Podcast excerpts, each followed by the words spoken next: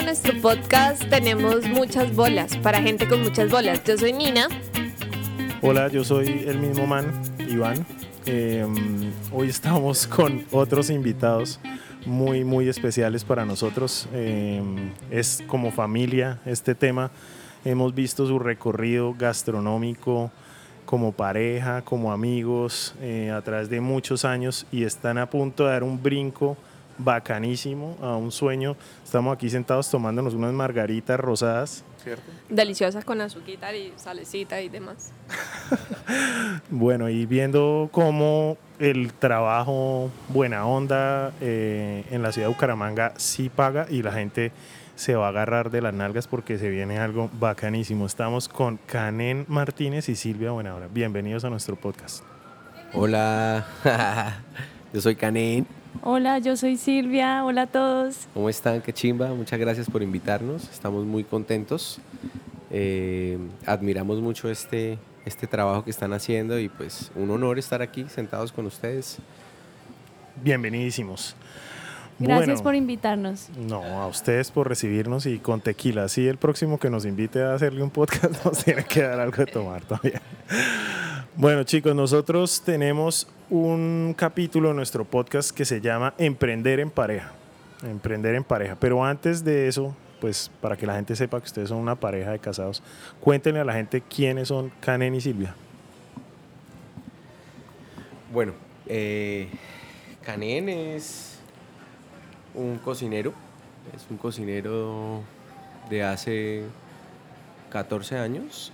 Eh, realizó sus estudios en la ciudad de Buenos Aires, en donde cambió la vida, básicamente. Hubo un antes y un después. Y digamos, ese es Canen en resumidas cuentas. Una persona familiar, amante de, de su esposa, de su familia, de su familia y de, de, la vida que hemos ido construyendo y, forjando con Silvi, ¿no? Que hemos luchado mucho por esto. Bueno, y Silvia es, o soy, em, una administradora de empresas especializada en, en un management en hotelería.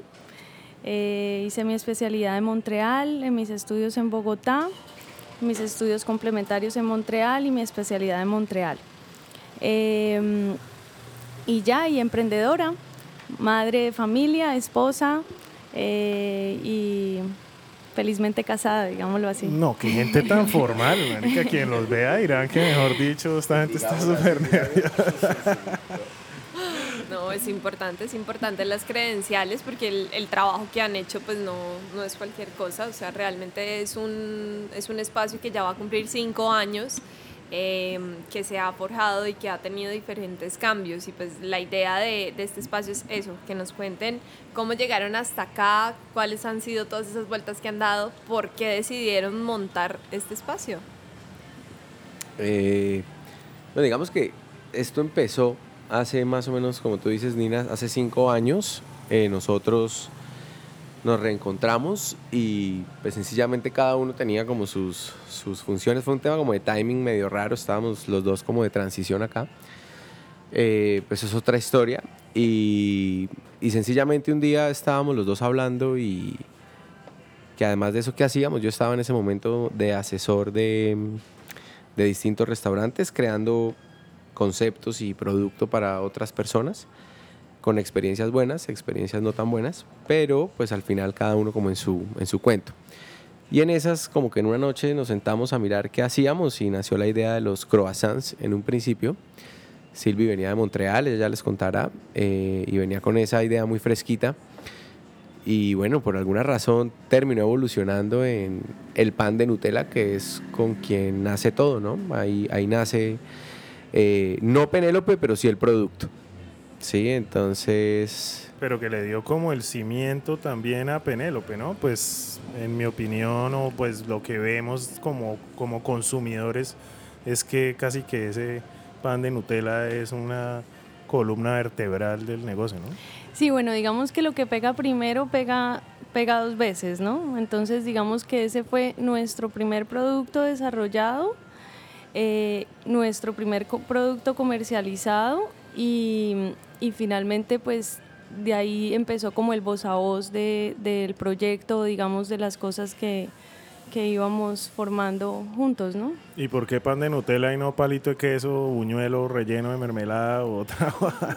Digamos que, bueno, la idea empezó por, por, por la añoranza de tener una panadería de barrio que fuera artesanal, donde se viera, digamos, el trabajo día a día, eh, que eso era, digamos, como, como la, la vivencia que se, que se extrañaba, ¿no? Eh, al llegar a, a Bucaramanga. Y mm, pero también, digamos, pensando en el público y en, la, en, el, paladar de, del, colectivo en general, pues hablábamos de los hojaldrados, sí, pero, pero sí volver, digamos, a esa masa que es muy búcara, que sí, que es esa masa de, dulce, de a base de mantequilla, que fuera agradable, digamos, al paladar de, del mumangués. Entonces, y obviamente pues el chocolate que te da alegría, te da salud mental, entonces fue como una pues pensar en que fuera algo que fuera appealing para los consumidores de Bucaramanga, y, pero sí una propuesta innovadora, una propuesta nueva, fresca. Sí, nos pasó también que descubrimos que es un pan eh, que lo hacen las nonas italianas ¿cierto? Eh, Gelatino. Sobre todo. ustedes, ustedes que son bien italianos saben cómo es la vuelta. Nina, Nina, Nina. Stranza. Nina Stranza. Y nos pasó también que, claro, eso tiene un componente muy especial porque pues cualquier cosa que hace la abuela eh, esté rico o esté feo, pues lo hace la abuela, entonces tiene un componente ahí como emotivo chévere. ¿Y en este caso usted viene siendo la abuela o qué? Yo podría venir siendo la abuela, fuera, sí, fuera, fuera de mierda, sí. Pero, pero bueno, digamos que eso nos ayudó como a reforzar la idea de que es algo, eso, es algo hecho tradicionalmente con mucho amor en ocasiones especiales y digamos que para nosotros era una ocasión especial cada vez que hacíamos el pan, porque nosotros en ese entonces le alquilábamos una panadería a un tío mío por allá abajo en la carrera 21, para abajo, allá al lado de San Andresito, mantenía una panadería de combate y nosotros íbamos a hacer pan desde las 5 de la tarde cuando él cerraba hasta la 1 de la mañana, que entregamos la panadería limpia y nos íbamos a la, a la casa, que no sé si era una casa, era un garaje en el, que, en el que vivíamos los dos, un poco exiliados. Y al otro día, pues, digamos, vendíamos el pan. Inicialmente fue como por, por internet, la gente nos lo pedía. Y empezamos así, ¿no? 20, y solo bajo pedido. Y ya después la cosa funcionó y, y abrimos el garaje al público con unas mesitas, eh, bueno, ni siquiera eran mesas, eran como baldes, materas, era como una cosa así medio guerrillera. Pero pero pues ahí llegaba la gente igual. Y ya después salió el pan de queso cheddar y, muchas cosas, ¿no? Pues no muchas, tres productos, cuatro productos. Sí. Sí, así fue. Vendíamos pan de Nutella, pan de queso cheddar y focachas. Esa era. Y la dinámica era cada, cada cual tenía sus trabajos. Yo dictaba clases de francés, pues fue el primer apalancamiento que tuve cuando llegué a Colombia. Y entre semana y los fines de semana, pues era la noche trabajábamos y al día siguiente vendíamos el pan, la misma noche trabajábamos y al día siguiente vendíamos el pan. Y así empezamos a ver que el producto pues era aceptado por, por, por la gente que nos conocía o que, se, o que estaba curiosa de que ustedes qué hacen, qué venden aquí. Y eh, pues también por el voz a voz, de miren, estos manes están vendiendo un, pan muy rico, eh, pídanselo, vayan de tal hora a tal hora, que abren y venden, y así empezamos a tener como nuestro público. Eso es muy rico de Bucaramanga, ¿no? Que, que se genera ese voz a voz y se va extendiendo, extendiendo, extendiendo. Sí. Cuando el producto es bueno, ¿no? Porque pues... La gente curiosa, sí. Chévere. Bueno, y entonces ahí, ¿en qué momento dijeron, esto se llama Penélope?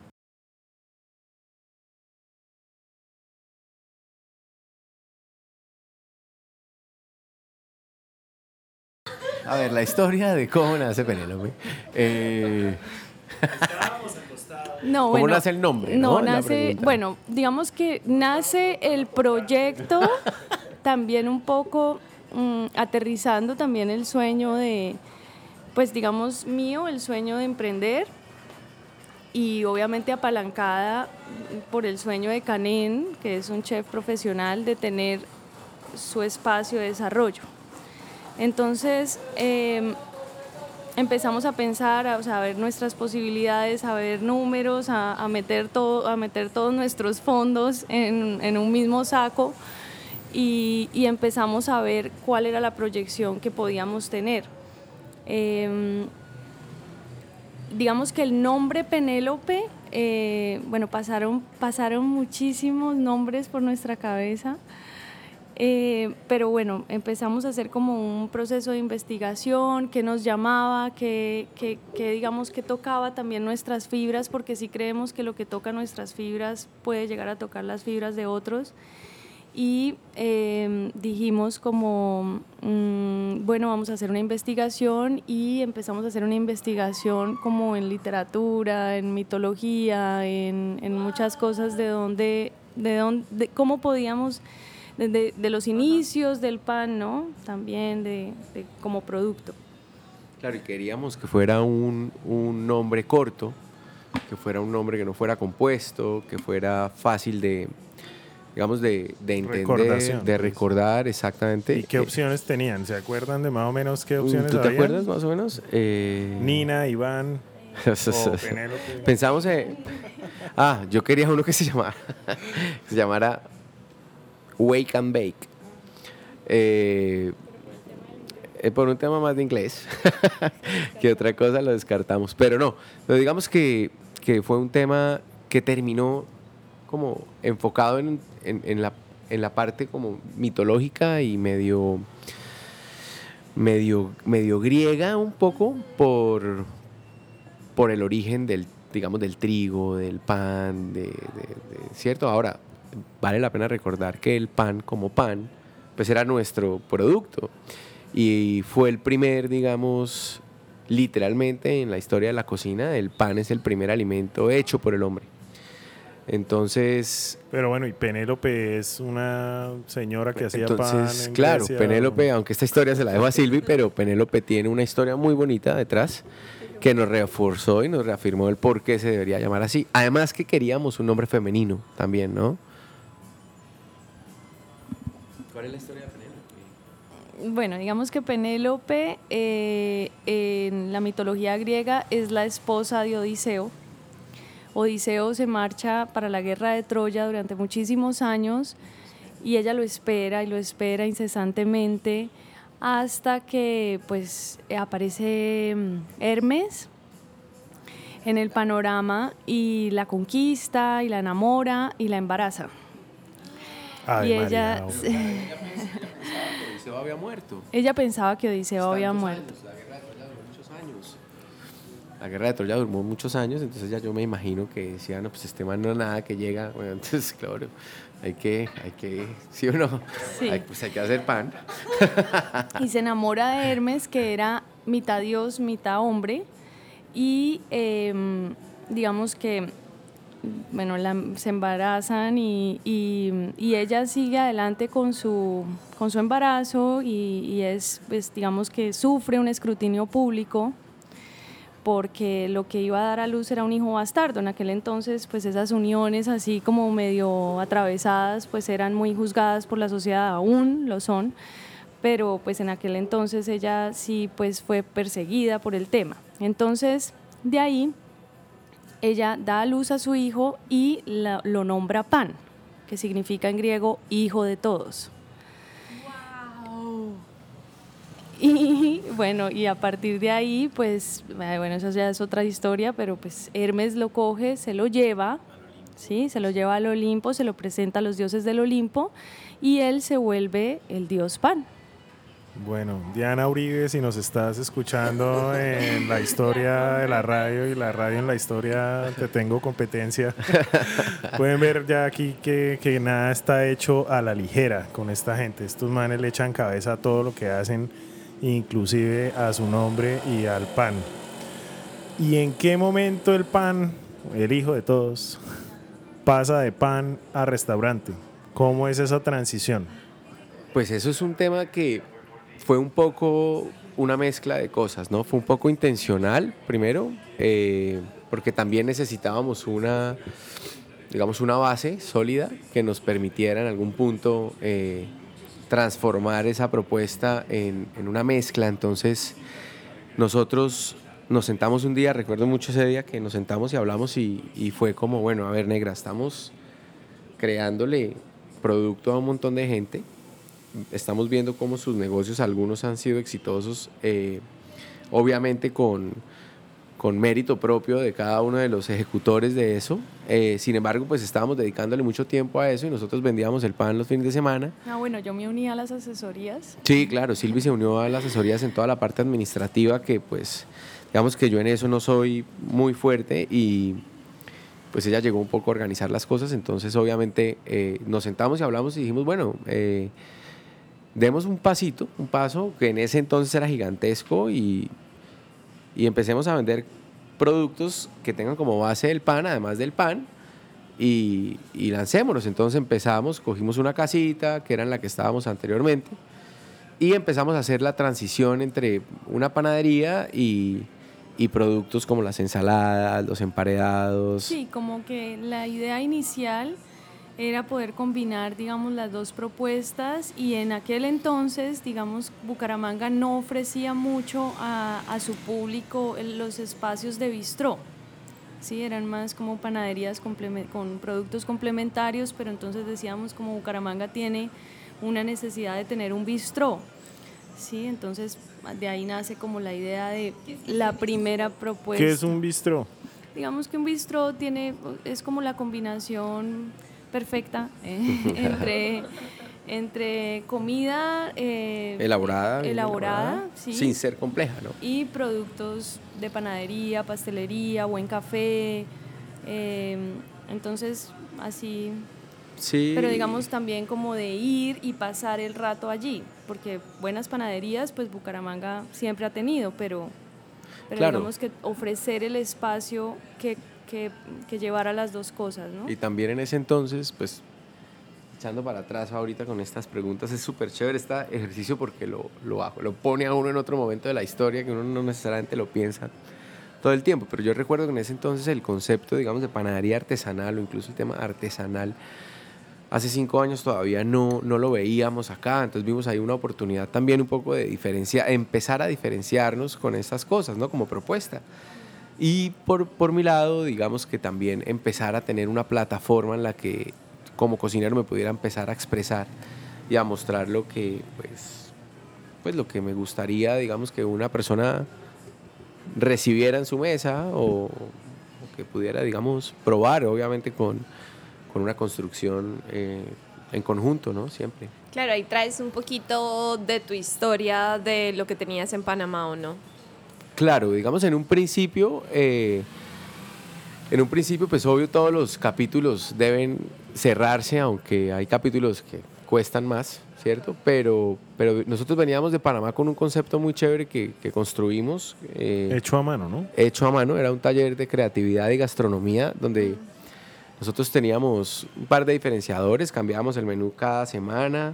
Además de eso, nosotros elaborábamos los muebles donde la gente se sentaba y además la vajilla cada semana, eh, trabajando la madera, trabajando las tejas, el vidrio, trabajando cosas. Entonces había una parte como creativa ahí que venía, venía como siguiéndonos. Eh, y cogimos, digamos, con Silvi eh, las cosas que eran positivas de eso, entendiendo que era otra historia y, y tratar de, de, de, pues de, como todo en la vida, ¿no? Rescatar lo que es bueno y seguir adelante con lo que se desconoce, ¿no? Y, y darle la identidad propia a, pues a la, a la Penélope que estábamos empezando a, a, construir. Bueno, para los que no, para los que no han tenido la, la fortuna gustativa de probar Penélope, Penélope tiene una cosa muy singular que usted mencionó ahorita que pues yo no la he visto en Bucaramanga muy bueno obviamente los imitadores como ya los conocemos eh, ustedes saben quiénes son eh, no se veía mucho en Bucaramanga ni en el mundo se ve mucho y es cambiar de menú cada X tiempo tener temporadas. Eso, pues, pues no sé, de pronto me equivoco, pero me parece que es algo que ustedes trajeron a la mesa en Bucaramanga y que Bucaramanga siendo una ciudad tan conservadora, no solo Bucaramanga, sino Colombia, porque uno generalmente llega a un sitio y ya sabe qué va a pedir, ni siquiera quiere ver la carta. eh, y ese reto al, al, al comensal de, pues hermano, eso que usted venía todas las meses a comerse, se acabó cada tres meses, es un reto en términos de diseño, desde la cocina, desde la concepción, desde el diseño gráfico, la comunicación, o sea, es un esfuerzo brutal para traer una nueva temporada cada, creo que son cada tres meses.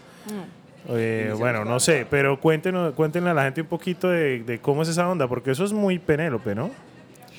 Digamos que nosotros eh, cogimos la idea eh, o el ejercicio, digamos que hacía hecho a mano de cambiar su menú cada semana.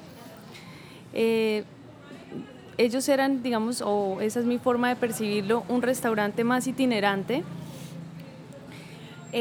pero la idea era genial, ¿sí? Digamos que el tema de las temporadas ha existido en todo el sector restaurantero a nivel nacional y a nivel mundial. Platos de temporada, plato, platos que se adhieren al menú, pero digamos que ser, eh, digamos, un, un restaurante que ofrezca, digamos, esa disciplina de cambiar el menú completamente y solamente dejar los, los platos más vendidos y hacer ese estudio y hacer esa selección y también invitar al público que vote y que opine. Eh, fue algo que nos propusimos desde un principio porque teníamos que tener también un, no solo un factor diferenciador, y evolucionar esa, es, esa técnica de sacar, digamos, eh, platos de temporada o, que, o platos rotativos, pero sí, digamos, ser muy disciplinados también en el proceso creativo que, que, que, pues nuestro chef ejecutivo Canén eh, lleva también con el proyecto. Entonces era también un tema nuestro, no solamente para satisfacer al público, sino también para que la vida, digamos, o el entusiasmo, de, concebir un menú y hacerlo no se, no se perdiera. Entonces, eh, así lo decidimos. Inicialmente cambiábamos temporada cada cuatro meses. Eh, es un trabajo bastante complejo, eh, pesado. extenuante y, y largo y, y costoso. Y muy costoso. Y digamos que hicimos el cambio cada decidimos hacer el cambio cada seis meses. Es, o sea, tenemos dos temporadas al año. Pero es muy costoso, que nos pregunte Banchi, ¿por qué es tan costoso? Es pues porque realmente eh, uno lanza temporada, pero apenas lanza temporada ya está empezando a construir la otra. Entonces tiene un sobrecosto en términos de materias primas, sobre todo, ¿no? Y de recurso humano, porque, porque, porque obvio, pues, eh, está uno haciendo en paralelo el tema. Eh, entonces, digamos, nos dimos cuenta después de las primeras tres ejercicios que, que podíamos hacerlo cada seis y era... Ah, claro, a veces, sí, sí, sí. A veces los tiempos no nos daban y, y, y, sí, y la los... gente nos pedía también, pues, nuestra... Nosotros le decimos a, a, a nuestros amigos de Penélope, pues una comunidad, ¿no? Entonces, la comunidad que hemos ido construyendo... Eh, nos pedía también que fuéramos más, más, eh, puntuales más, puntuales con el lanzamiento. Entonces dijimos, no vamos a entrar como en esas dinámicas de quedarle mal a nuestra gente y vamos a, a pulirnos y también sacar también temporadas un poco más sólidas y que nos tome más tiempo, pero que sean, digamos, menús más completos, que lleven un poco más de investigación y de trabajo. Y así lo hicimos. Además que es una dinámica para nosotros una chimba porque, digamos, todo el equipo se involucra. Eh, nosotros realizamos procesos y jornadas creativas en cocina. Eh, incluso esas jornadas creativas se han ido, se han ido expandiendo al resto de, de los departamentos. Entonces hay un, hay un, hay un ambiente de, digamos, de curiosidad muy, muy chévere que, que tratamos nosotros de, de alimentar siempre. Yo creo que ese es como el alma mater de, de nosotros, ¿no? O sea, digamos que Sí, porque ¿por qué exponerse a algo tan complejo, tan, o sea, es la fácil es lo cambio cada año, ¿no? O de pronto, pero sí. esa constante búsqueda, eso es un tema como un pintor que tiene que ir evolucionando en su pintura, Eh, ir cambiando. Esa es una buena un analogía. tema de temporadas. Es, es de una temporadas mezcla. de, de, de qué está de temporada también. Es una mezcla, es una mezcla que tiene un trasfondo de muchas cosas, porque, bueno, primero, eh, digamos que en la visión como, como cocinero sucede algo y es, eh, pues a nivel personal siempre he sido muy inquieto, entonces no me, no, nunca me imaginé ni me visualicé eh, haciendo un año la misma cocina y no quería que mis cocineros hicieran, pasaran por eso, primero.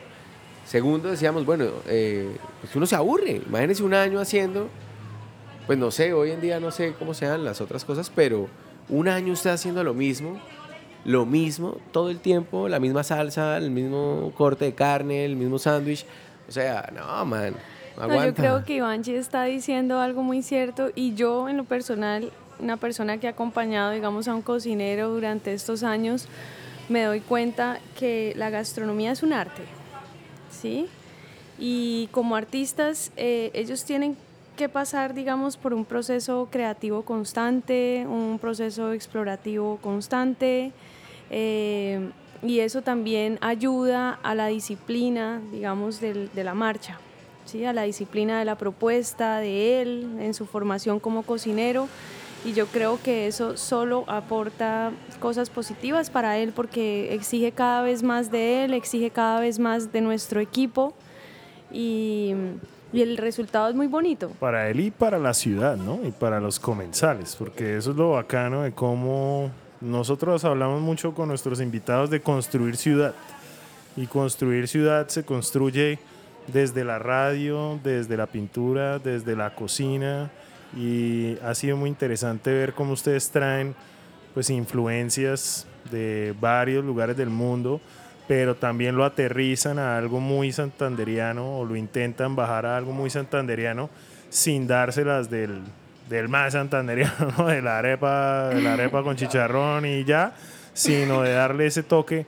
Entonces, pues sí, felicitaciones por ese, por ese esfuerzo, porque realmente es un esfuerzo para la ciudad y para que la gente cada vez que vaya a un sitio se encuentre con algo nuevo. Nosotros en nuestro negocio, de pronto, pues que es, un más- ejemplo bacanísimo, ¿no? Porque eso es, eso también es un, un modelo a seguir muy chévere. Tenemos, sí, digamos que uno se da cuenta que hay unos sabores que hay que mantener, que hay unos clientes que ya piden ese sabor y llevan 20 años comiéndose ese helado, pero, pero también vienen nuevas generaciones y viene nueva gente con nuevas propuestas que quiere y exige más cosas. Claro. Eh, y por ejemplo pasa algo, y no sé, bueno, ustedes que han estado cerca también a- ahorita eh, a- compartiendo con nosotros y con nuestro hijo, hay algo muy bonito que tienen los niños, ¿no? Y es la capacidad de sorprenderse. Entonces, el factor sorpresa o el elemento de, que tenemos nosotros como, digamos, seres humanos que a veces vamos perdiendo en el camino por, porque nuestra mente se ocupa de frustraciones, de, de preocupaciones, de responsabilidades. Uno ve en el niño que él hoy mira acá y ve una, una cebolla y, y wow, se sorprende, es una cebolla, pero se voltea y ve un tomate y wow, se sorprende porque es un tomate. Entonces, una de las preguntas era, ¿cómo podemos sorprender nosotros a la gente, ¿cierto? Eh, que, que está tan ocupada pensando en otras cosas y que a veces uno pone un sistema de bloqueo que no le permite sorprenderse con nada. Entonces nosotros decíamos, bueno, eh, una de esas es que primero si usted llega y, y pide el plato que le gustó la vez pasada, ya decirle que no, ya ahí lo va a sorprender. ¿no? Segur- seguramente no es un wow, qué nota, pero porque nos pasó varias veces, ah, ¿por qué me sacaron la ensalada de salmón que era deliciosa? Ah, no vuelvo. Y no volvió. Y después, un año después, volvimos a ver a la señora probándose otra ensalada. Y uno dice, esa señora duró 365 días y un poco más en regresar, pero regresó. Es un tema de educación también, ¿no? O sea, es un proceso realmente que creo Sí. que ustedes le abrieron la puerta a muchos otros restaurantes de, de ese tipo de cosas. Pues es que para mí realmente llegar a Bucaramanga y del primer restaurante al que fuimos fue Penélope. O sea, nosotros nos bajamos del avión y el primero que llegamos yo fue me a acuerdo, Penélope. yo me acuerdo, sí, sí, fue sí. nuestra primera entrada. Y fue como, wow, ¿qué son estos platos? Todo era, o sea, uno nunca ha comido un plato de Penélope en otro lado. O sea, la combinación Bacanísimo. de los platos no los encuentras en otros lados. Y yo he traído amigos de Bogotá acá. Una amiga me vino a visitar y le dije, no, Pere, Pere la llevo allí. ¿Tú eres de Bogotá? Yo no soy se de nota. Bogotá. No soy de Boyacá, soy de Bogotá. es que no, no soy boyaca, no soy boyaca. Sí, sí, sí, pero sí pasa, pasa, pasa, pasa. Y, y, lo, y lo bonito de eso es que al final, pues, quizás no todo el mundo, pero sí de pronto alguien que, que, que, es, que, pues, que decide no poner ese, ese, digamos, esa, esa barrera, eh, se sorprende. Entonces, digamos que esa es la parte como romántica para nosotros Sí. como cocineros también, pues es bonita porque, sí, para, para la parte, digamos, administrativa y operativa es una exigencia terrible, ya Silvi les va a contar de eso, pero es terrible.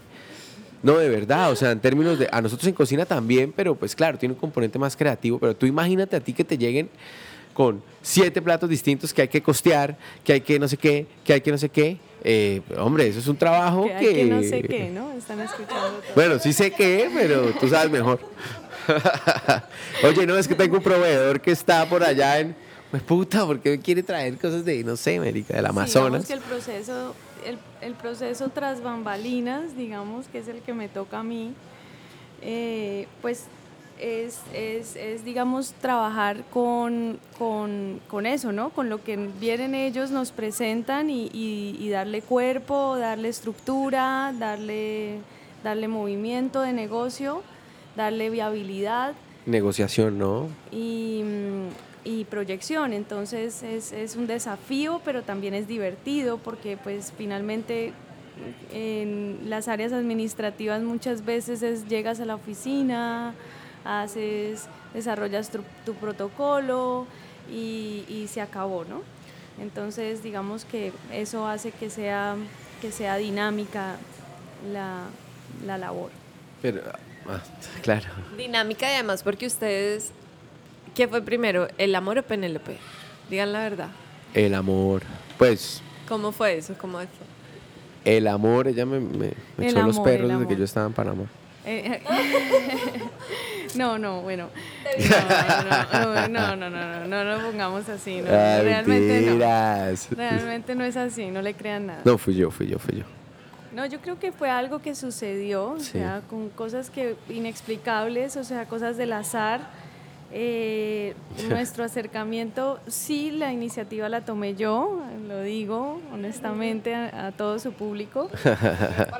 Eh, pero fue, pero fue un Pero fue muy acercamiento muy, muy profesional. La verdad, yo estaba haciendo una investigación sobre, mm, sobre los food trucks. Eh, la ley se acababa de hacer pues legal en Montreal y yo tenía la labor de hacer una investigación de eh, la operatividad de ese negocio y en aquel entonces Canén, nosotros pues igual nos conocemos por cosas de la vida, además que crecimos en una ciudad pequeña, eh, nos conocemos desde que teníamos como 15 años. Eh, Canén en aquel entonces tenía el Tamboril, que era un food truck en Panamá.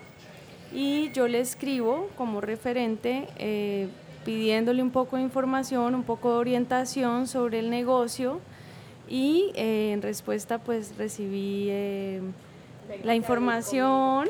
No, pero sí que me fuera a visitar. cosas más. No, pero sí, fue- esa historia fue muy bonita. Además, estamos cada uno pues en un momento yo creo que distinto de la vida y, y no, pues para responder a tu pregunta, yo creo que sí nace primero el amor. Sí, nace el amor. Penélope es nuestra primera hija. Bueno, nuestra segunda, porque Silvi llegó con un man de cuatro patas, una nota y... Vaca con ternero, como Llegó decía vaca mi con ternero, Erika. Pero no, pero sí, nace primero el amor. Pero yo quería decir algo ahorita, porque yo sé que también la, hay gente, hay emprendedores que nos están oyendo en este momento. eh, y, y pues vale la pena contar también que ese proceso de cambios eh, de temporadas ha sido muy positivo desde el punto de vista del, en su momento, el desconocimiento que se transforma en conocimiento operativo, administrativo y financiero. Entonces, algo que en un principio era algo medio complejo para nosotros como organización, hoy nos ha dado muchas herramientas desde lo financiero, lo administrativo y lo operativo, por supuesto, desde, desde, desde la exigencia que, que, eso tiene, pero nos ha, eh, se ha transformado un problema en una gran herramienta y un arma muy fuerte para nosotros poder seguir adelante con, con nuestra filosofía, ¿no? Cambiante. Bueno, ahorita yo al principio les contaba que nosotros, uno de nuestros primeros capítulos de podcast se llama Emprender en pareja. ¿Qué es lo más jodido de emprender en pareja para usted? O sea, ¿cómo funcionan? Porque ya lo hemos hablado incluso con Pilonieta, también lo hablamos en otro capítulo, que el man emprende con la ex. eh, y allí un, todo un tema de roles y ahí pues obviamente acá se nota un poco marcado porque pues Canen es el chef, pero pues veo que tú también obviamente ya estás completamente involucrada en cocina y en un montón de vainas. ¿Cómo es eso? ¿Cómo hacen para, para trabajar juntos sin, pues, sin acabar la relación y bueno, el negocio? yo digamos que no me involucro en cocina. Sí, o sea, yo lo que hago, yo lo que hago es más un proceso de apoyo en investigación. Sí, eso es lo que yo hago, digamos, en la parte de cocina. Ah, soy como un soporte de fuentes, eh, eh, un soporte de investigación, digamos, en ciertas además aristas. de ser una gran cocinera, ¿no? Que es una parte que no hemos dicho, pero Silvia es una grandísima cocinera y para mí es el último filtro por el que pasa cualquier plato es Silvia y su paladar. No, Entonces, no yo, yo, he sido foodie, digamos, y tengo una tradición de cocina de las abuelas, de la mamá, buena cocinera. Entonces, digamos que, y sí he sido foodie, siempre me ha gustado explorar nuevas, nuevas comidas, nuevos ingredientes, probar cosas, así sea raro, no sé, eh, feo, eh, no, que se vea, no sé, eh, siempre me ha gustado probar, pero, pero ya a nivel como de experiencia personal. Pero sí en cocina, así como cocina, que yo me meta así a, no, no, no lo hago, no lo hago así. Pero sí, digamos que yo creo que la parte compleja de emprender en pareja, yo creo que se lleva a distintas escalas. Es decir, eh, de por sí las relaciones humanas son complejas. Es difícil ser amigos, es difícil ser hijo, es difícil ser padre, es difícil ser pareja. Ahora, claro, emprender en pareja le, le, le aumenta un poco la dosis de, de que hay más cosas en las que te tienes que poner de acuerdo. De ¿no? reto, sí. Entonces, eh, yo creo que como todo, ha tenido sus momentos eh, complicados, ha sido difícil en algunas etapas, pero también ha sido muy bonito en otras. Entonces... Sí, digamos que este proceso, pues nos, a pesar de las dificultades, porque sí es difícil emprender en pareja, digamos uno de los aspectos más difíciles de controlar es que la oficina nunca se queda en la oficina, la oficina se va para la casa y demás, ¿sí? Se va para y demás, ¿sí? Pero, digamos, eh, saber cómo separar esas dos cosas sí es complicado. Yo creo que es un reto para cualquier pareja que emprenda.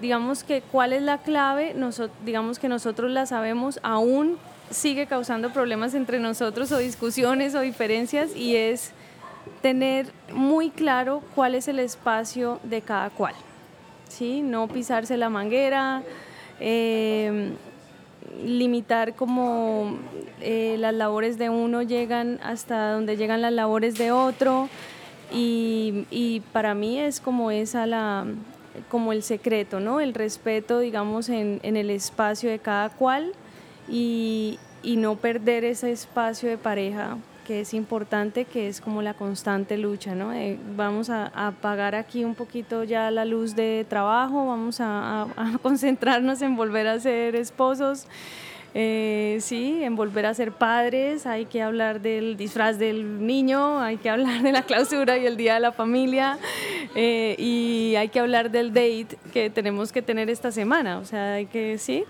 Entonces, digamos que para mí ese es el reto, eh, pero, pero digamos que cuando uno se abre a estar en un proceso de maduración, ¿sí? Con alguien más, y a, y a tratar de pulir esas cosas que causan de alguna u otra manera mm, eh, conflictos o diferencias, pues pulirse. O sea, para mí el secreto está en, en, en, darse cuenta en qué cosas estamos fallando, ¿sí? Como pareja y como trabajo, como equipo de trabajo, y, y pulirse y reconocer, ¿no? Ahí está. Sí, nosotros la verdad es que... Ustedes saben de eso. sí, no, literal, literalmente vivir... No, pero ustedes tienen un magister. Ustedes también tienen un magister. Sí, con dos gatos y todo. bueno, si eso es emprender en pareja, yo sí quiero hacer una pregunta y es, uno de Búcaro tiene otra pareja y es Bucaramanga. Esa es una pareja que todos y cada uno en su tierra tiene y acá pues seguramente el día de mañana pasará este podcast a entrevistar a otra gente de otras regiones, pero por ahora nos interesa mucho hablar de Bucaramanga. ¿Qué es lo más retador del sector gastronómico en Bucaramanga según la experiencia que ustedes tienen? O sea, Canena ha cocinado en Argentina, en Panamá, en Miami, en todos lados. Eh, tú has vivido por fuera del país, te gusta el tema de la cocina. Nosotros pues estamos más desde la repostería, se podría decir pues desde la heladería. Em, pero hay un boom, ¿no? Hay un boom restaurantero, todo el mundo está montando el próximo restaurante, un montón de cosas. Vemos en ustedes, pues obviamente una línea supermarcada, eh, elevada, digamos, de la cocina. ¿Qué es lo más difícil de esa otra pareja que es Bucaramanga y de trabajar acá en, ese sector? Eh, pues, digamos, a mi modo de ver, yo creo que la parte más, más complicada, pues, si usted decía que, claro, es otra pareja, Bucaranga, sí, evidentemente es como, es como algo que está ahí. Pero yo creo que lo más difícil ha sido superar, superar, digamos, el, el como esa, esa, esa, no es una barrera, pero es como una, un prejuicio que tenemos eh, nosotros mismos, que es que eh, pues, es una opinión muy personal, pero creo que estamos muy pendientes del otro. Nosotros estamos muy pendientes del otro, de qué hace el otro, de con qué sale el otro, de... Mejor dicho, miramos mucho para los lados, miramos mucho para atrás y, no, no siempre decimos mirar hacia el frente, ¿no? Un poco, ¿no? Como cuando los, los caballos de carreras eh, les tapan la visual de los costados para que solamente se enfoquen en el frente. Y por eso algunos, pues, pues digamos que según lo poco que entiendo de eso, eh, sí, pues no es que yo tenga siete caballos de carrera, tenga ninguno, pero, pero digo, claro, eso los hace, eso los hace ver hacia el frente e ir más, e ir más rápido. Entonces nosotros, eh, o bueno, digamos a nivel personal, creo que lo difícil ha sido eh, tratar de separarnos de esa, de esa, de esa, digamos, filosofía o de esa creencia y sencillamente mirar al frente. Realmente siento que lo hemos conseguido. Siento que, nosotros lo hablamos mucho con nuestro equipo y, como claro, somos una ciudad pequeña, eh, obviamente eh, los cocineros entonces están pendientes de qué pasa en otro lado, o que hicieron no sé qué, o que este hizo sí qué, o que sí sé cuánto. nosotros le decimos a ellos que la competencia más fuerte que nosotros tenemos somos nosotros mismos. ¿cierto? Entonces, si nosotros mañana lo hacemos un poquito mejor que hoy, vamos bien, vamos bien. Eh, y eso nos permite seguir pensando en nosotros y no dedicar nuestras energías, porque sí antes, y yo confieso que a nivel personal me frustraba mucho a veces por, no sé, si nosotros sacábamos un producto y de pronto ese producto, de hecho, lo hemos hablado en estos días porque hemos visto que esas cosas siguen pasando eh, no solo con nosotros, sino con todos. Yo creo que alguien ve que algo pega y alguien lo quiere hacer eh, y alguien lo quiere hacer igual o las motivaciones de hacerlo son, no sé. Y pienso que también hay un desconocimiento del sector. Ejemplo, eh, se tiene una mala concepción de que la comida es lo más rentable del mundo, entonces, por poner un ejemplo, tres ingenieros civiles se juntan para hacer un restaurante, pero uno no ve a tres chefs juntándose para hacer un edificio. Entonces, un poco a nivel, digamos, personal y lo que a mí me corresponde, que es, digamos, la cocina, yo a veces digo, hombre, eh, pucha, es, es se necesita un poquito más de, de, no sé, conocimiento, de, sin querer decir que, que no, pues de hecho ahorita estamos en un concurso que es cualquiera puede cocinar y es cierto, pero sí creo que, que de pronto puede haber un poquito más de, de, de, de- de decisión a la hora de, de tomar estos rumbos para los empresarios que están metiéndose en el tema de- del restaurante, entender que esto es duro, esto es difícil, esto saca canas, esto es complejo, eh, pero el mensaje al final es, hombre, miren para el frente, cada uno mirando en lo suyo y esforzándose por, por, por, ser únicos. Yo, yo, por ejemplo, le decía a un amigo el otro día que estaba súper frustrado con, con ese tema, yo le decía, bueno, pero ¿usted qué prefiere? ¿Perder tiempo pensando en que le está pasando eso? O sencillamente siéntase bien, weón, y mire para atrás y trate que no lo alcancen, weón. Y siga corriendo, marica. Siga corriendo y hágale y saque pulmón y hágale y, y mire cómo, cómo, cómo lo logra, pero mirando para el frente, no mire para los costados porque, no, siéntase bien que está siendo un referente eh, y hágale, pues, sin, sin asco, ¿sí me entiende? Nada, lo que pase a su izquierda es a su izquierda y a la derecha a la derecha y usted para frente, ¿sí? No importa si se lo reconocen o, se lo- o no se lo reconocen. Ay, que es que no, sí sabemos que ese producto que está ahí está allá. Pues no, o sea, nosotros, por ejemplo, recuerdo que, o bueno, no sé, yo puedo estar equivocado, pero creo que fuimos los primeros en hacer pan de Nutella, mi amor. Sí, fuimos los primeros. Hoy no sé cuántas los panaderías. en Bucaramanga. ¿no? Ah, sí, claro, obvio. Pero fíjense que de eso se trata. El pan, de Nutella, sí. no fue una invención nuestra. Y hay que reconocerlo. Eso no fue un tema que nosotros, uy, no, tuvimos la idea, entonces, marica, somos una patente. No, nosotros también usamos como referente a alguien más, pero intentamos que nuestra referencia fuese, eh, digamos, ajena y que aportara a, a- a la, digamos, a la gran, al gran salpicón de, de productos que tenemos en, en nuestra ciudad. ¿Sí? Entonces, yo creo que es eso, ¿no? Un poquito Bueno, para yo mí. quiero hablar de Bucaramanga como pareja.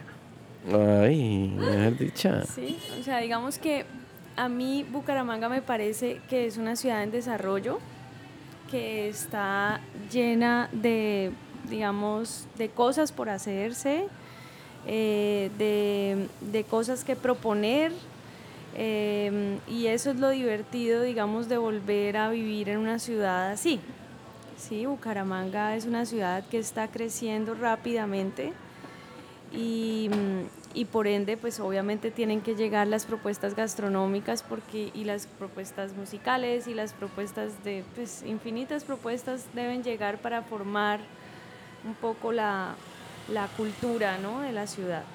A mí me parece fantástico, digamos, que el, el sector restaurantero crezca, que la oferta gastronómica crezca, porque eso también eh, crea educación en el consumidor, eh, digamos, crea educación en el, en, en la- en el consumidor eh, promedio que quiere eh, algo diferente o quiere, digamos, concebir la gastronomía como una parte de la cultura o una parte de cómo entretenerse. Y eso, ah, digamos que a mí me parece súper valioso, digamos que estemos nosotros en medio de, nosotros todos los cuatro, en medio de esta movida. Mm, sí lo que dice Canen, o sea, todo lo que de lo que habla, digamos que hay veces la competencia, no solo en Bucaramanga, en todas partes la competencia puede ser agreste, eh, pero digamos que mm, la particularidad de los proyectos o de las ofertas debe venir de uno y uno mismo es el que construye su proyecto. Y así, digamos, eh, así es como nuestra motivación. Yo sí estoy de acuerdo con Karen que nosotros somos muy, muy mirar hacia adentro más que mirar hacia afuera. Obviamente, sí aplaudimos, eh, tenemos mu- muchos proyectos, digamos, que aplaudimos y reconocemos porque nos parece súper bonito el, el- proceso que han llevado. Em, y que haya, pues digamos que en la diversidad está el placer, así se oiga como cliché, es, es bonito ver que la, la ciudad ofrece esto, porque pues yo en lo personal crecí en esta ciudad hasta que me gradué del colegio, después me fui y hasta ahora, pues hace cinco años, eh, seis años, regreso otra vez a esta ciudad y ver esa evolución es, es importante porque sí hay que pues nosotros como creadores de cultura o interculturas, pues sí tenemos que preocuparnos en, también aplaudir las otras propuestas y, cómo evolucionamos y cómo solidificamos nuestra propuesta público, ¿no? Por eso también no solamente somos restaurante, no somos panadería, somos casa gastronómica y así nos hemos concebido. Entonces, digamos que sí la, la, pues como la cuestión, o digamos que el secreto de estar en una ciudad que tiene tanta hambre de, evolución, tanta hambre de nuevas ofertas, tanta hambre de, sorprender, tanta hambre como de pegar, de, ¿sí? Está bien, de eso se trata el, ámbito empresarial. Eh, la competencia honesta, pues sí viene de cada cual, ¿no? A mí hay algo que me parece muy positivo, mi amor, redondeando lo que dices. Eh, y que a uno se le olvida. Es entre más restaurantes hayan y más propuestas gastronómicas hayan, yo creo que si nosotros dejamos un poquito el ego de lado, eh, hay unos gran beneficiados, hay unos grandes beneficiados de esto y son nuestros productores, eh, son nuestras plazas de mercado, son las personas que están detrás de todos los proveedores, el pescador, el, eh, en fin, hay cosas... Y yo quería hablar de eso ahorita un poquito, cómo es el tema de, pues obviamente ya todos tenemos acceso a Chef Table, a un montón de cosas y de lo más inspirador que en mi opinión es trabajar con lo local. Pero pues en Colombia trabajar con lo local pues suena fácil, pero no es tan fácil por el acceso, por un montón de cosas, porque puede que haya un proveedor. Pero por ejemplo para nosotros la leche es un reto porque la leche toda la tienen que procesar por una misma entidad, o sea, yo no le puedo comprar la leche a Pepe Pérez que tiene vacas, eh, etcétera. ¿Cómo es para ustedes ese proceso de trabajar con ingredientes locales y con gente local que pues es divino además, ¿no? Nosotros, claro, nosotros en algún punto, en algún punto incluso eh, quisimos arriesgarnos, todavía no, no, no nos hemos decidido llegar al momento porque pues igual estamos siempre... Hay una premisa que tiene Penélope que, que, a mí me gusta mucho y es la verdadera revolución es estar en constante evolución. ¿sí? Entonces nosotros, nosotros digamos que hemos visto eso y entendido eso así. Entonces, eh, en ese afán de ser un poquito revolucionarios, eh, entran muchas cosas como las tendencias, sí, lo que, lo que empieza a pasar, entonces uno empieza a ver eh, que se hace alarde de que, ah, no, no aquí, no, no, hablo aquí, sino que digo, no sé, es como que hay gente que empieza de pronto a, a, mostrar con mucho orgullo el tema del trabajo con los productores locales y todo esto, cuando eso al final debería ser una responsabilidad, ¿cierto? Entonces, como cualquier responsabilidad es difícil, es decir, si no sería un paseo, pues. Entonces, ha sido complejo, ha sido complejo. Nosotros en algún momento quisimos ser una temporada que se llamara 70-30, que fuera el 70% de todos nuestros productos de origen 100% colombiano y ojalá 100% santanderiano, entendiendo a Santander como región. Y el 30 para dejárselo a cositas que por ahí uno necesita que vienen de otros lados. Ejemplo, claro, el vino, digamos, así tengamos aquí productos que si bien no son vino, como lo que nos venden como vinos de Zapatoca o incluso Villa de Leyva o cosas, eh, digamos que, que ha sido difícil, ha sido difícil evitar el intermediario.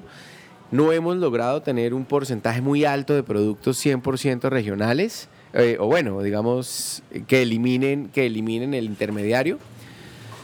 Pero es algo que creemos nosotros que es una búsqueda eh, a la que debemos llegar. Es complejo, es complejo por muchas cosas que van desde infraestructura vial, desde que, digamos, escucha, es difícil, pero sin embargo igual para todo el que esté escuchando y que está por ahí, esto es una publicidad no paga, pero hay unos chicos que están haciendo una cosa muy bacana que se llaman el bodeguero del campo.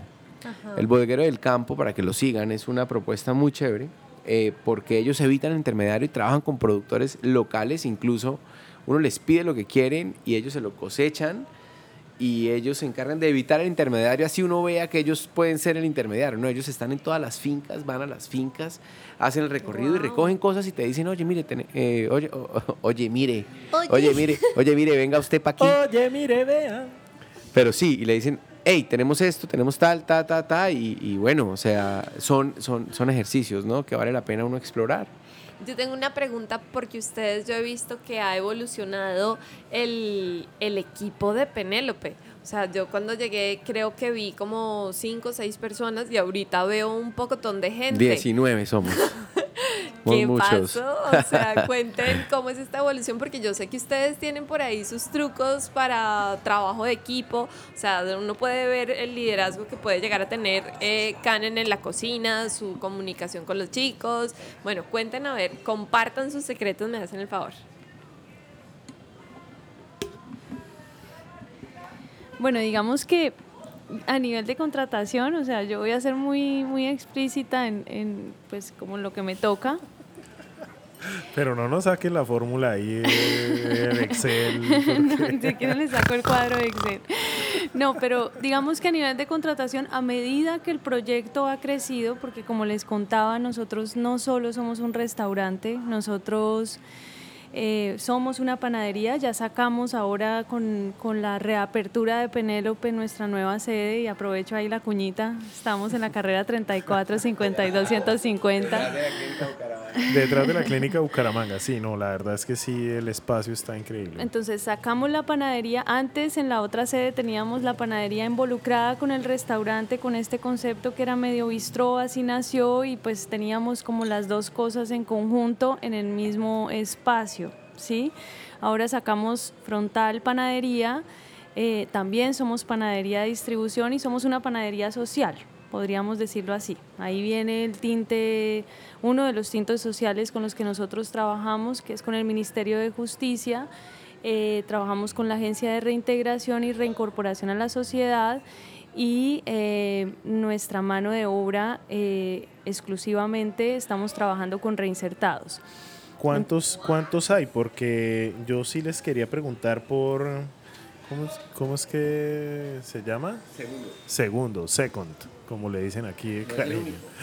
¿Cuántos. ¿Cuántas personas tienen ya en el equipo que son reinsertados? En el equipo base tenemos dos personas trabajando ya eh, pues, de lleno con nosotros. Son dos panaderos que trabajan full time con nosotros y pues trabajamos eh, de la mano con la agencia para involucrarnos en otras actividades con otros reinsertados que nos ofrezcan un servicio, nos soporten digamos un insumo eh, de vajillería o lo que sea, de carpintería o- estas cosas. ¿Qué nota? ¿Cómo es, ¿Cómo es ese proceso? Porque yo creo que eso es eh, pues de lo más admirable que tienen en Eso el negocio divino. y que bravo y que pues incluso a nosotros como gelatino nos interesaría saber cómo podemos no solo ya hablar de hacer ciudad sino de hacer país Eh, no es un vox populi no es algo no es en mi opinión como empresario no es una información que esté a la mano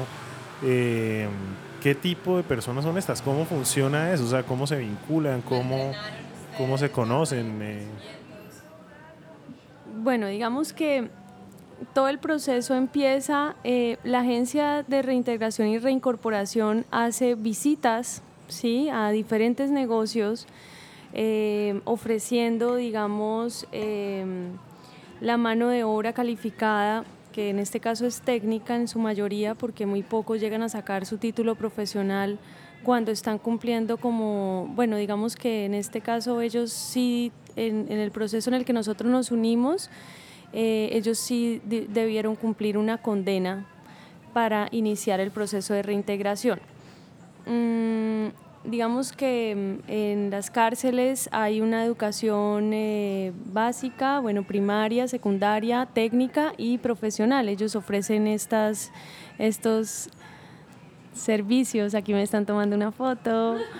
Eh, y, y bueno, para no desviarnos como del tema, eh, es un pro- bueno, así iniciamos, recibimos una visita eh, de alguien que teníamos eh, conocido, que estaba trabajando con la agencia y eh, sabiendo que nosotros teníamos una línea de panadería, que es una de las líneas de educación técnica que ofrece eh, el IMPEC en alianza con el SENA.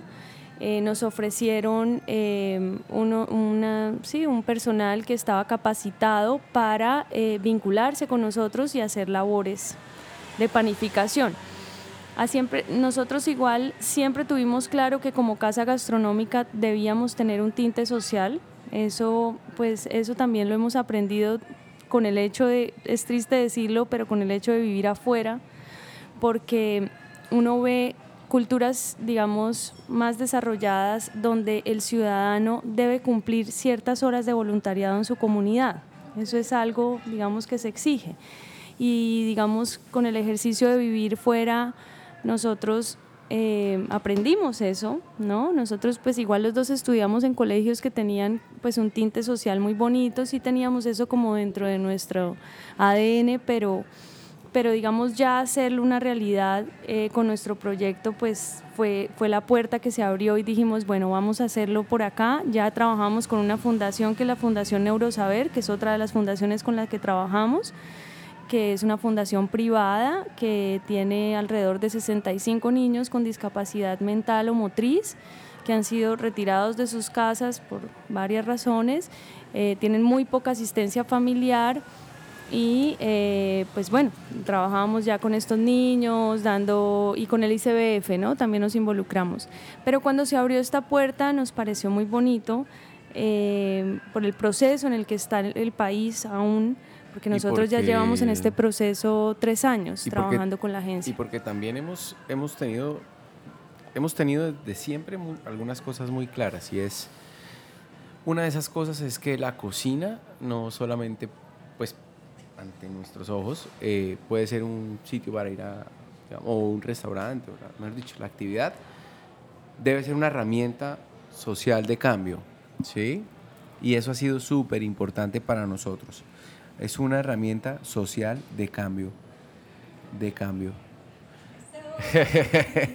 no, pero sí, es, es, es para nosotros importante. la cocina como una herramienta social de cambio. No solamente es un lugar donde se cocina, es un lugar donde, sí, claro, a una escala utópica uno dice se hace país, se hacen cosas, sí, pero...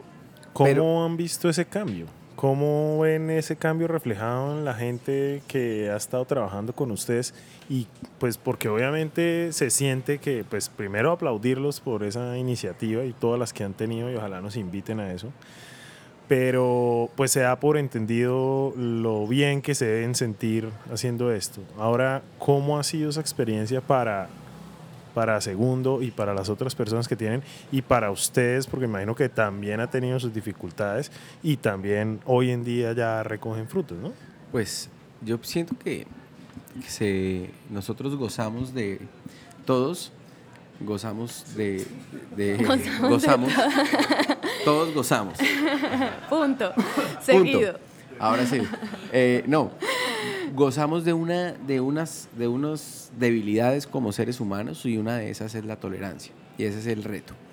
Eh, no es fácil para un cocinero o una persona de un equipo tener que ir a hablar con alguien eh, de pronto que estuvo al margen de la ley mucho tiempo, un guerrillero en palabras, digamos, textuales, por lo que sea, o paramilitar o lo que sea y es difícil, ¿no? Entonces es un tema como de tolerancia porque también la gente tiene historias y, y de hecho eso es, un, eso es, digamos, parte de lo, que, de lo que yo más admiro de Silvia, digamos, en términos, ella es quien tiene la batuta en ese proceso, eh, es que para ella fue un, un, proceso, y aquí hablo con el respeto tuyo por ti, eh, un proceso de perdón personal, ¿no? Yo tuve una situación que pues que es personal y... sí, digamos que Sí, digamos que eh, nosotros hemos sido, podría decirse así, de generación en generación víctimas de la violencia, ¿sí? víctimas de, del conflicto armado del país.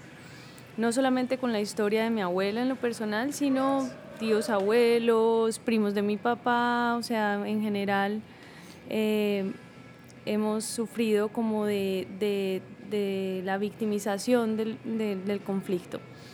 Cuando esta situación se presenta, eh, a mí igual me toman por sorpresa. Yo dije, uy, no, pero ¿cómo así? Eh, eh, y, la persona que inicialmente empezó con nosotros, que aún está con nosotros y con orgullo digo, es el único en el país cursando una carrera profesional.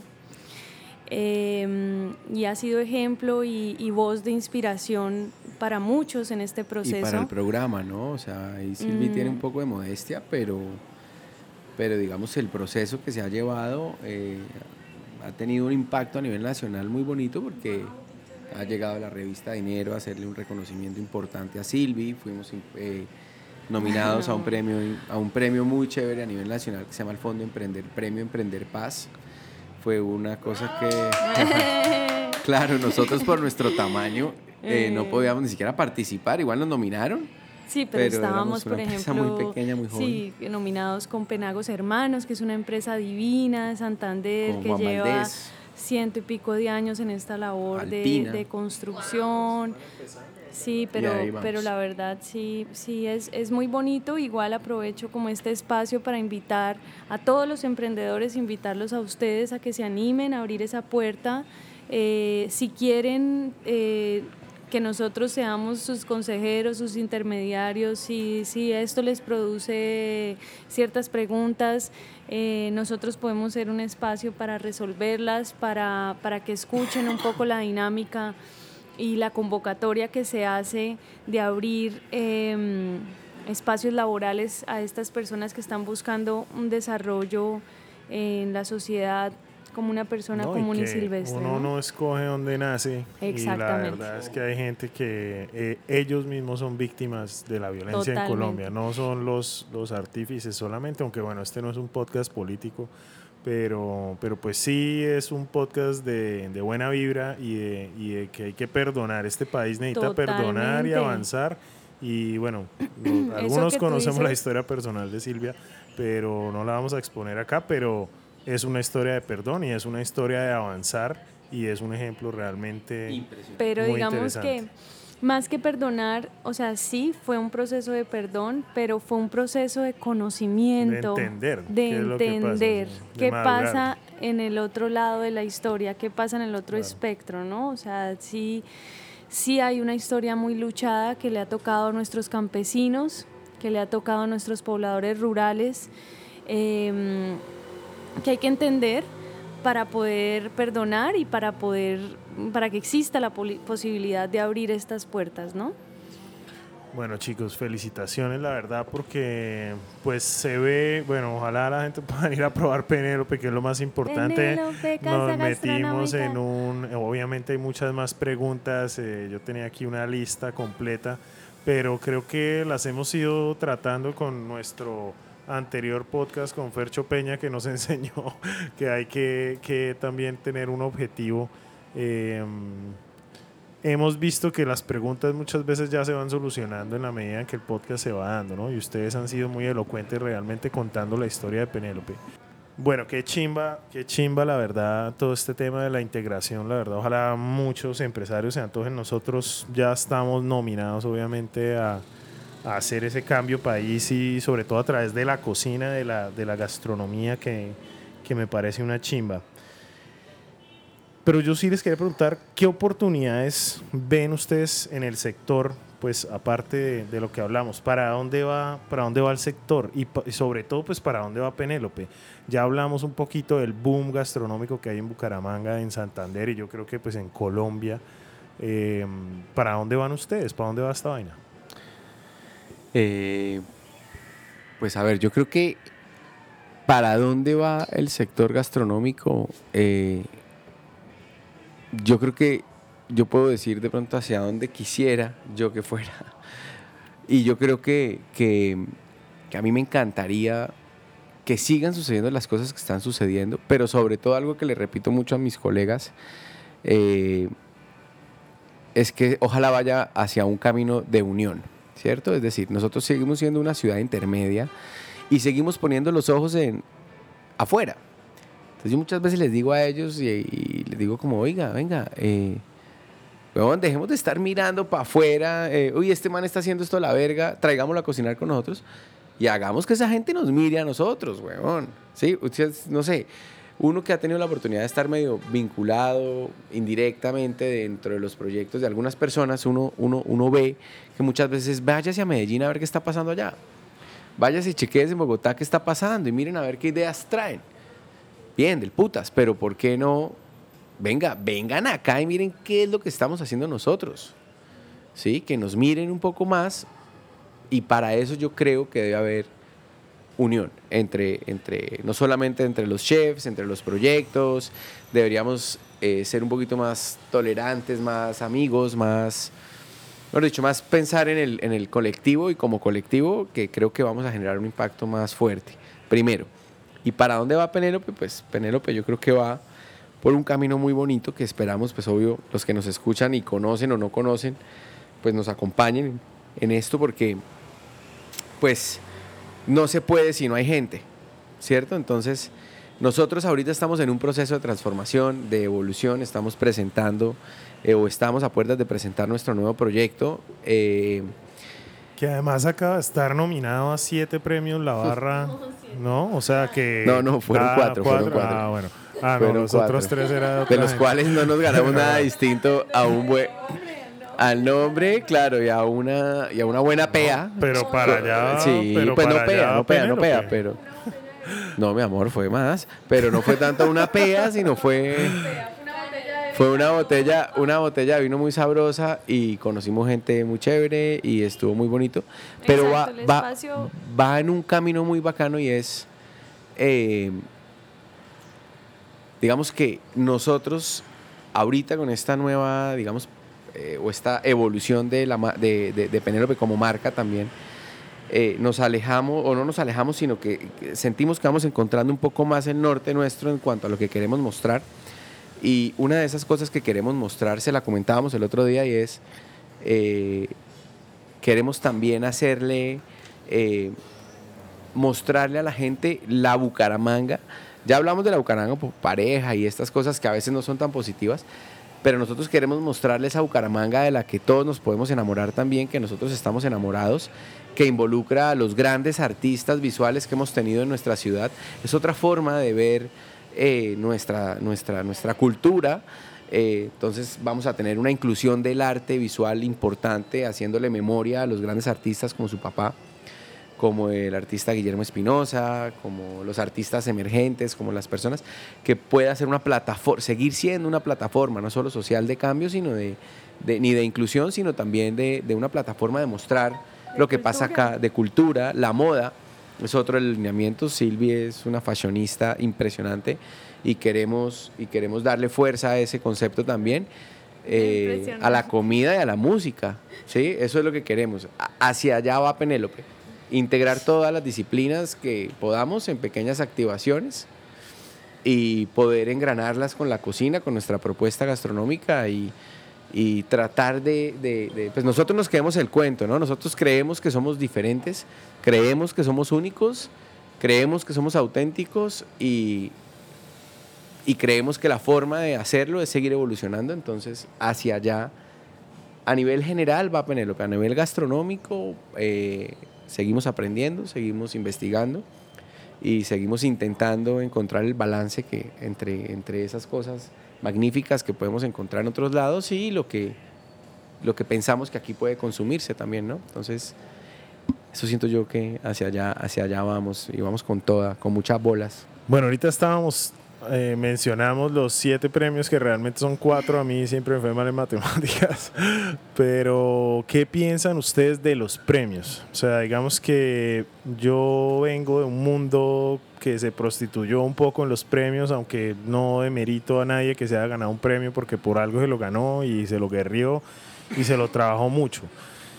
Sin embargo, pues sí, todos los que estamos en ese medio, de donde haya algún premio, sabemos que también se mueven a veces otras fibras. Bueno, en fin, yo tengo mi opinión personal que es para otro podcast. Pero ustedes qué piensan de los premios en términos gastronómicos en Colombia y en el mundo en general? Bueno, digamos que nosotros, pues de verdad recibimos cuatro nominaciones eh, de los premios La Barra. Nos pareció mm, fantástico recibir esas nominaciones. Nos sentimos eh, agradecidos, eh, reconocidos. Sentimos que, pues, es una de otras afirmaciones que le da a uno esta vivencia de reafirmar que vamos por el camino correcto. No nos ganamos ningún premio, cosa que es eh, bueno también, o sea, es malo porque obviamente pues vas a los premios emocionado de pronto de recibir eh, algo, un reconocimiento, pero el reconocimiento ya se hizo, digamos. El reconocimiento para nosotros ya se hizo y es que eh, nos muestra que estamos yendo por el camino correcto, que, mm, que de pronto tenemos muchas cosas que mejorar que tenemos que pulirnos en muchas otras y que tenemos sí que seguir constituyéndonos también como un em, como un em, proyecto sólido ¿no? de oferta gastronómica.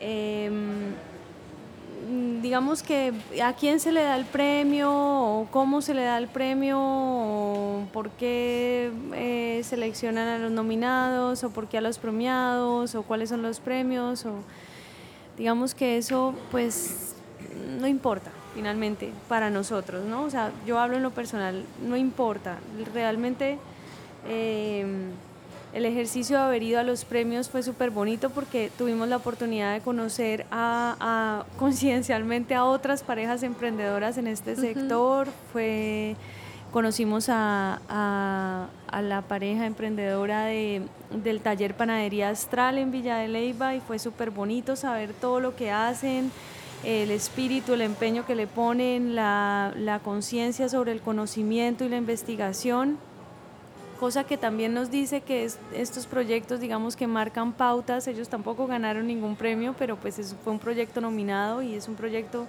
que nosotros tuvimos la oportunidad de visitar en Villa de Leyva y fue y, es como que reitera que estos proyectos, digamos que los proyectos gastronómicos sí llevan mucha labor y llevan mucho compromiso.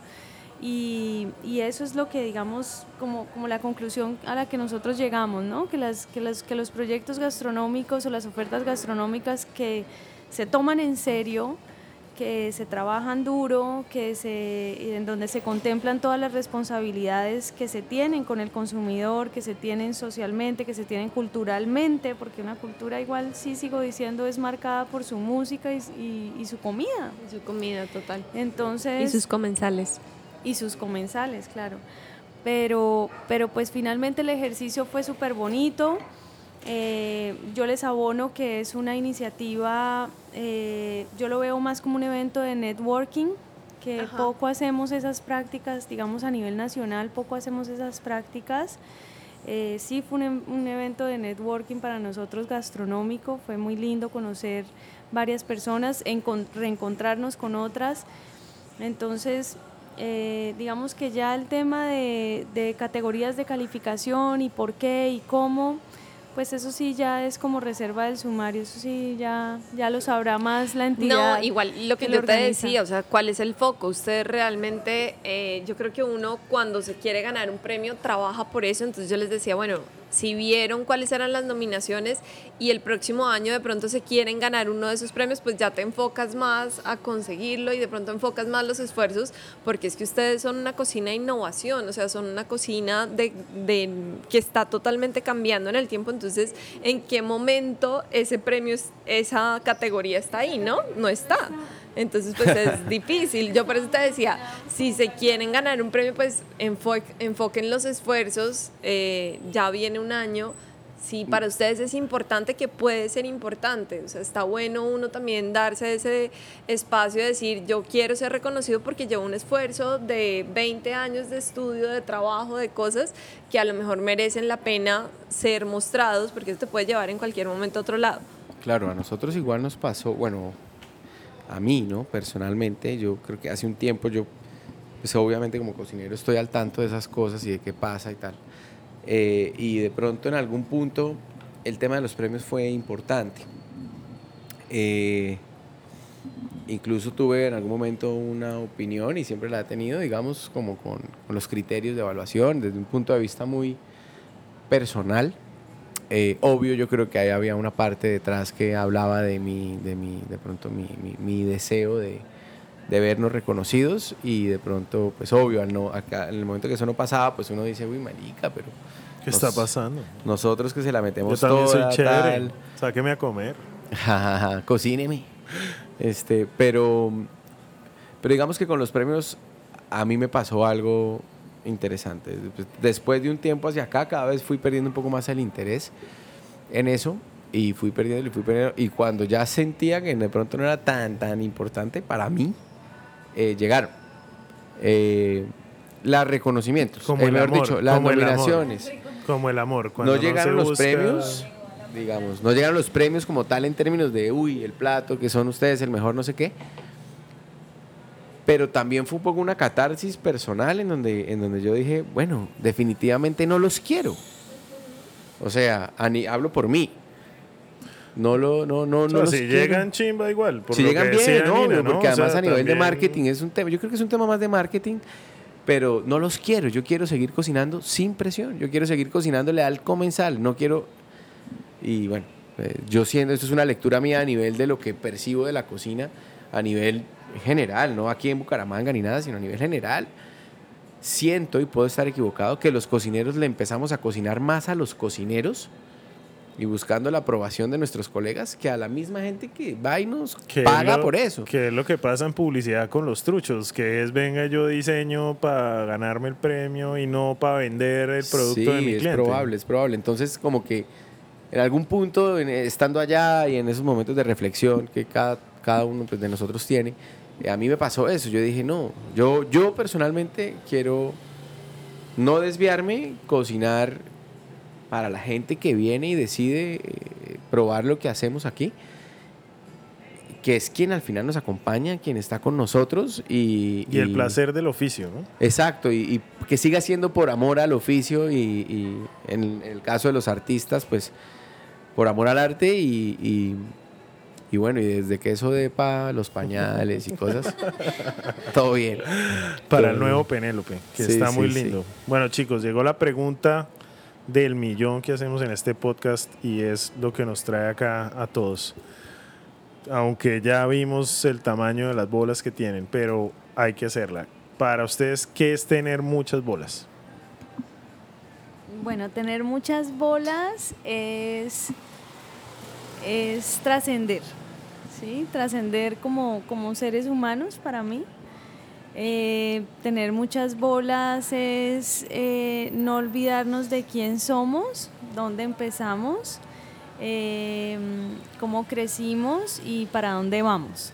Sí, eso es como, para mí ese es el, como la base de tener muchas bolas, es, es, es autosorprendernos todos los días con este proceso, esta construcción eh, y pasarla bien, pasarla bien, o sea, en medio de, de- todo lo que se presenta día a día, eh, pasarla bien y, actuar, pues, digamos, con responsabilidad y propiedad, ¿sí? asumiendo lo bueno, lo malo que tienen para decir de nuestro proyecto, escuchar eh, con humildad. Yo creo que uno no, no debe, digamos, obviar esa parte noble y humilde porque porque digamos que muchas veces te llenas como de, mm, de adornos y eso también te cega. Entonces tener muchas bolas es como no perder ese norte es, es, eh, y esa conciencia y esa atención para mí. Bueno, pues para mí tener muchas bolas después de, de algo tan profundo, eh, para mí tener muchas bolas es, mejor dicho, para mí tener muchas bolas no es no es no tener miedo. Para mí tener muchas bolas es es superar ese miedo, es irse de frente con toda contra el mundo sin tener miedo de o teniendo el miedo pero superándolo de equivocarse, de que las cosas no salgan, de, de tener problemas, de creer. Para mí tener muchas bolas es creer, es creer firmemente en, en el caso de los emprendedores, en el proyecto o en la idea, es creer ciegamente, es saberse asesorar. Tener muchas bolas es saberse ases- asesorar O sea, saber que no sabe. saber que no sabe y dejarse asesorar de los que sí saben, que es un tema que a mí personalmente me ha costado mucho. Eh, pero para mí tener bolas es eso, es reconocerlo, meterse con toda, sin asco, vuelvo y lo digo, con toda, desde que creamos en eso, ¿no? Desde que creamos en nuestras ideas, desde que entendamos que que pues no hay nada que perder y que, y que si es obvio que hay obstáculos y problemas, eh, saber ser resiliente, eh, afrontar bien las consecuencias de las buenas o las malas decisiones y, y ya, y tenerla, y pues afrontarlas con, con bolas, pues, con, como venga y bueno, de una, no, no pasa nada, mejor dicho, eh, de verdad, solo tenemos una vida, solo tenemos una oportunidad y pues hay dos caminos, ¿no? El de las bolas y el de sin bolas. Ah, bueno. Entonces... Muchísimas gracias, de verdad para nosotros es un honor poderlos tener acá, poderlos tener en la ciudad, por poder tener estos amigos que tenemos hoy en día que realmente son personas súper valiosas para nosotros. Fueron los primeros en marcarnos un camino cuando llegamos a Bucaramanga, fueron los primeros en tendernos la mano y estamos por, por siempre súper agradecidos con ustedes y qué lindo este proyecto. Solo queda desearles el mayor de los éxitos, que eso ya eso está per se, eso va a pasar muy seguramente. El sitio está espectacular y con todo este fundamento yo creo que esas son las bases para que muchísimas cosas lindas vengan y lleguen. ¿Dónde los podemos encontrar en redes? Bueno, no, primero que todo, muchas gracias a ustedes por habernos tenido en cuenta eh, en su ocupada agenda. Eh, esta propuesta, la verdad, que, mm, que, tienen del podcast es, la verdad, admirable, innovadora, eh, fascinante. Ojalá mm, estemos siempre abiertos, digamos, de crear nuevas, eh, nuevos hábitos en nuestro entretenimiento y una de esas es un buen podcast como el que ustedes proponen. De verdad que muchísimas gracias por habernos tenido en cuenta, con toda la humildad del caso de, lo recibimos. Seguramente pues em, van a tener la oportunidad inmensa abriendo esta puerta de conocer gente increíble que les va a traer miles de enseñanzas y cosas, pero desde, nuestro, desde nuestra humilde vivencia eh, nos sentimos honrados de habernos regalado ese espacio y haber contado nuestra historia. Y muy orgullosos de ustedes. Nos sentimos súper orgullosos, de, orgullosos de ustedes. Marica Iván, no me abrace, weón. bueno, ¿dónde nos encuentran? No, pero sí, muchas gracias, chicos, de verdad. y felicitaciones, felicitaciones, porque marcan un camino muy bonito. Eh, y, por otro lado, pues, eh, felicitarlos porque desde el punto de vista de marca están haciendo algo fascinante. Entonces, buena onda, eh, un honor que ustedes sean los que estén acá y ¿Nos encuentran en dónde? Nos encuentran en la carrera 34, número 52150, barrio Cabecera del Llano. Y en las redes nos encuentran como Penélope Casa Gastronómica. En Instagram y en Facebook y todos nuestros servicios disponibles. Tenemos servicio de catering, servicio de panadería de distribución, servicio de punto de panadería y restaurante. Eh, y ahora venimos con un nuevo proyecto que les votamos el hash hash. Vamos a abrir eh, escuela taller, vamos a despertar, a desarrollar unos talleres. Entonces ya les iremos contando cuál va siendo como nuestros avances. Pero aplausos para Gelatino. Aplausos Gelatino. Muchas gracias chicos. Tiene muchas bolas. Muchas gracias a usted. La verdad es que estos podcasts siempre se vuelven muy emotivos y, y, no, es, ha sido muy sincero esto. Pues tengo un micrófono en la mano, pero saben que son mis amigos, mi, mi familia, el alma también y les deseamos lo mejor. La verdad es que uno viene a estos podcasts a entrevistar gente que está haciendo negocio y se encuentra con gente que está haciendo planeta, que está haciendo ciudad, que está haciendo país. Y eh, personas. Y personas. Y la verdad es que ustedes son personas muy lindas que están haciendo algo muy bacano desde lo que aman hacer. Entonces, para adelante, yo sé que ha sido como para todos los empresarios, largo el camino, pero felicitaciones, está hermoso. Igual vendrá un segundo capítulo, espérenlo. espérenlo. Esto no termina. Bueno, muchas gracias a todos los que nos escucharon este podcast y nos vemos en el próximo capítulo con más historias de Bucaramanga y, de, y del mundo. Chao. Chao. Chao. Gracias. Pónganse las bolas. bueno,